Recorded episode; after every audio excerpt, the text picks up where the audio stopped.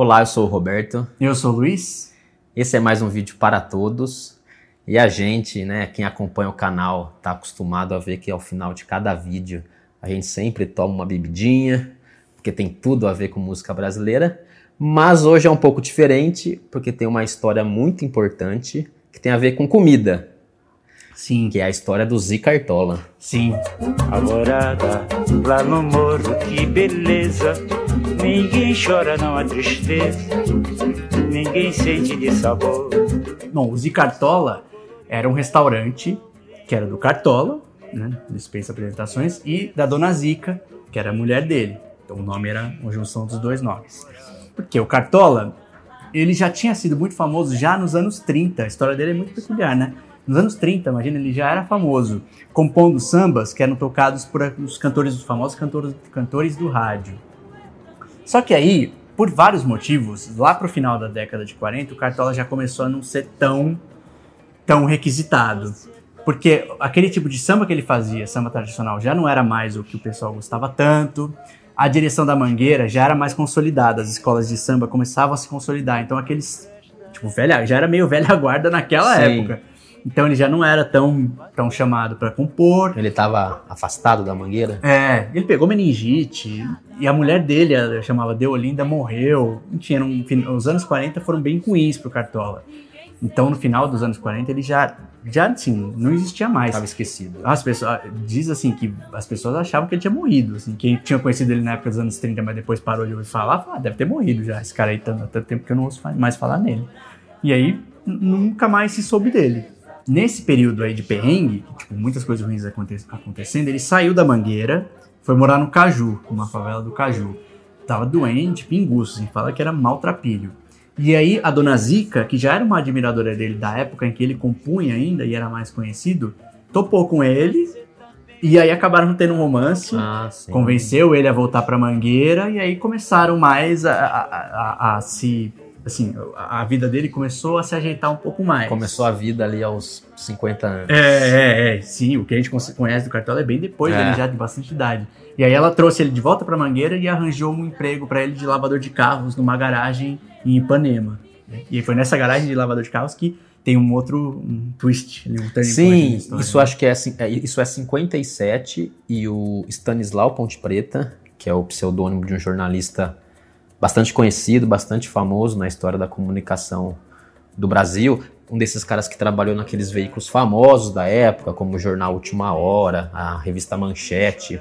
Ele estava passeando por Ipanema e batou pouco o Cartola num botiquinho. O Cartola estava até de macacão molhado, se esquentando ali daquele trabalho de lavador de carros. E o Stanislau Pon- Ponte Preta teve ciência ali que não- a história do Cartola não podia acabar daquela E já maneira. era, já era desse meio da cultura, né? Do jornalismo. Já era de desse cultura, meio né? da cultura. E, e é como, como você falou, Cartola, as pessoas achavam que ele já estava morto, inclusive. E aí o Sérgio Porto tentou recuperar a carreira do Cartola, tentou umas apresentações dele no rádio, conseguiu algumas até. Mas, como você disse, o samba tradicional na Sim. época já não pegava muito, né? O que se ouvia era aqueles, aquelas Ah. músicas de boate, bolero. É, música de dor de cotovelo. assim. É, exatamente. Uma Dolores Duran, assim, Sim. uma, coisa- uma música bem diferente do samba tradicional, né? Exatamente. E aí, um outro jornalista, o JFG, também entrou nessa história para tentar ajudar o Cartola e tentar arrumar um emprego para ele. Simultaneamente, o Sérgio Porto ali tentando umas apresentações, divulgando a música do Cartola tal. E o Cartola foi pulando de emprego em emprego, até que ele conseguiu um emprego na prefeitura do Rio, num prédio como zelador na Rua dos Andradas 81. Mas como a história do Cartola é muito peculiar e mágica, não era um prédio qualquer, né? É, quem sabe esse emprego foi conseguido pra ele já pensando no- nesse destino, né? Porque não era um prédio qualquer, né? Uma zeladoria de um prédio público qualquer. Era a sede da Associação das Escolas de Samba do Rio, Que maravilha. né? Que já existiam. Mas, ok, ele era somente um zelador. Ainda assim, a sede da, associação, é, assim, transformou-se naturalmente num, num ponto de conta de muitos sambistas, né? Como é esperado pela natureza do que a que o prédio serve, né? E o Cartola ficava sempre ali. Mas era assim, ponto de conta de Zequete, Wilson Batista, Nelson Cavaquinho. Nelson Cavaquinho, Elton Medeiros, né? Que depois o Paulinho da Viola era parce- virou parceiro dele com muita frequência. E, e o- e o Cartola ali, tipo, é, convivendo com aquilo lá, uma, uma- Quase que assim, é um refúgio, né? Porque, como você falou, a, a música que, que vigorava mais assim não era mais aquele samba, então os sambistas encontravam como um reduto deles, Era assim, uma, né? uma resistência. É, pelo menos aqui vamos fazer o nosso sambinha. E o Cartola ali de zelador, né? Só que esses encontros ali entre os compositores antigos, com o Cartola, Nelson Cavaquinho, Wilson Batista, começou a esbarrar nos problemas. Um deles é que, como você falou já, inclusive, esses compositores mais antigos estavam perdendo espaço, as escolas de samba estavam crescendo muito, eles estavam ficando meio deslocados. O segundo é que esse prédio onde funcionava a associação, desde, desde que o Cartola tinha começado a trabalhar lá, já estava condenado a ser demolido. Sim. E o terceiro problema muito grave é que a festa ia ter altas horas e começava a faltar cerveja, não não tinha onde comprar, né? Nem a presença desses ilustres era suficiente pra manter os, pra segurar o samba. Tinha que ter a cerveja. A gente sabe que isso é verdade. né? Isso é muito verdade. Um dos frequentadores do Zicartola era um empresário chamado Eugênio Agostini, porque o Zicartola não era frequentado só pelos sambistas Não, tradicionais, Não, né? eu tinha um pessoal que era meio fã, assim, né? O pessoal que queria que aquilo lá continuasse, queria que aquilo fosse divulgado. Então, tipo, tinha gente da imprensa, Sérgio Tipo, Cabral, é, o próprio Sérgio Porto, que né, foi quem trouxe o Cartola de volta, Lúcio Rangel, e empresários, né? Pessoas esse que pessoal gostavam. né? do meio musical, assim, Sim. que trabalhava nessa área e tal. Sim. E esse empresário, Eugênio Agostini, ele teve a ideia, então, diante dos problemas que a associação estava enfrentando, de montar uma pensão para Dona Zica, que era uma grande cozinheira, então ela podia aplicar as habilidades culinárias dela, resolveria dois problemas. Entrava um, dinhe- um dinheirinho a mais pro Cartola e para ela, e o problema da cerveja também, porque aí ia ter a noite inteira, né? E assim, em 63, surgiu Refeições Caseiras Limitada, que o nome fantasia é o Z Cartola, localizado na Rua da Carioca. O Sim. número, você lembra? 54. se não me engano. 54. É. Era, um, era uma Aliás, é 53. 53? É. Era uma casinha, uma casa de três andares. No último andar moravam o Cartola e a Dona Zica. No central funcionava o Zicartola. E embaixo tinha uma alfaiataria. E é interessante, quando, quando a gente estava pesquisando sobre isso, que eu lembrei de onde surgiu o apelido Cartola, você sabe? Porque ele era pedreiro, né? Uma coisa assim? E porque ele era muito vaidoso. Ah, também. Então, porque ele era pedreiro, e aí quando ele ia pra obra, ele não queria que respingasse sujeira Sim. na cabeça dele. Então ele põe um chapéuzinho ali. Então ele devia ficar muito contente tendo uma alfaiataria ali embaixo. É verdade, é verdade, é verdade. Não era, nem, não era uma cartola que ele usava. Né? Não, era um vi, era chapéuzinho, mas aquela coisa de apelido, né? É cartola. Virou cartola já. Era um chapéu mas tanto faz, é um chapéu ali. E aí, quando eles abriram um restaurante, ele funcionava como um restaurante mesmo, assim, um comércio, né? Então ele era para funcionar de dia, né? Na hora do almoço. Tanto é que a dona Zica servia as coisas ali no restaurante, mas ela também levava a marmita para Praça Mauá, que ficava próximo, para motoristas de ônibus, tinha o terminal, né? Então, motorista e cobrador é, comiam as, as refeições dela. Mas assim, né, era meio inevitável que aquele negócio de- também, com o passar do tempo, com o passar das horas, aliás, né, a tarde, a noite, fosse se estendendo, né, porque o pessoal Sim. começava a vir, e o Zequete, que era um grande entusiasta, né, do, do, do- do restaurante, ia nas redações de jornais, divulgando, e teve a ideia de, de abrir para o público esses encontros que antes eram meio assim, ah, o restaurante funciona de dia, mas aí fim de tarde começa a chegar o pessoal, vamos fazer um samba, blá, blá, mas vamos divulgar, né? Usar isso para divulgar. Então ele abria as quartas e as sextas para o público. E criou uma ordem junto com o Hermínio Belo de Carvalho, que é um, é um poeta, que É. foi quem relançou a Clementina de Jesus, né? Com aquele show Rosa de Ouro, que a gente tem um post no Sim. site, inclusive. Criou a Ordem da Cartola Dourada, que era para ter uma cerimônia e laurear, assim, pessoas importantes. Inclusive, a primeira pessoa laure- laureada foi a mulher do Noel, no- Noel Rosa. Olha só. E a ordem foi entregue pelo Paulinho da Viola. Puxa vida. Imagina, né? Que chama? Como é que ele chama? Quem? Paulinho da Viola? Ah, Paulo César Batista. Batista de Faria. Eu ia falar errado de novo, de verdade. E, inclu- e aí o Zicartola, ele tem essa importância, ele virou o tema desse vídeo, por quê? Tem vários fatos que aconteceram ali, né? Primeiro que assim, manter vivo essa coisa do samba tradicional. O Paulinho da Viola, foi, ele era bancário nessa época ainda, e foi levado pro Zicartola pelo, pe- por esse mesmo Hermínio. E aí lá foi assim, foi que ele começou a ter contato com o Cartola, tem fotos dele com o Cartola, inclusive, né?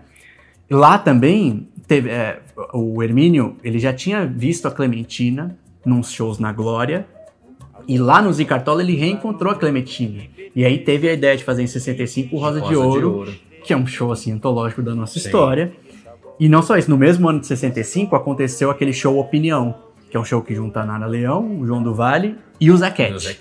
Que também foi meio que assim, o, o- o germe da coisa ali Foi ali. surgiu ali. Daquela, daquele, Cartola. é, isso é interessante, né? Era um, era um lugar que tinha não só o samba tradicional, mas a Nara, que era uma é, influenciada pela bossa É. nova, frequentava o mesmo meio. Então foi um lugar É. não só disso, né? Resistência do samba tradicional e assim, uma junção com um novo. Rendeu o show Opinião, né? Um encontro ali. Quem sabe se ele teria existido se não houvesse Sim, o se não Zicartola. tivesse esse esse- ponto de encontro Exatamente. entre essas gerações diferentes. É.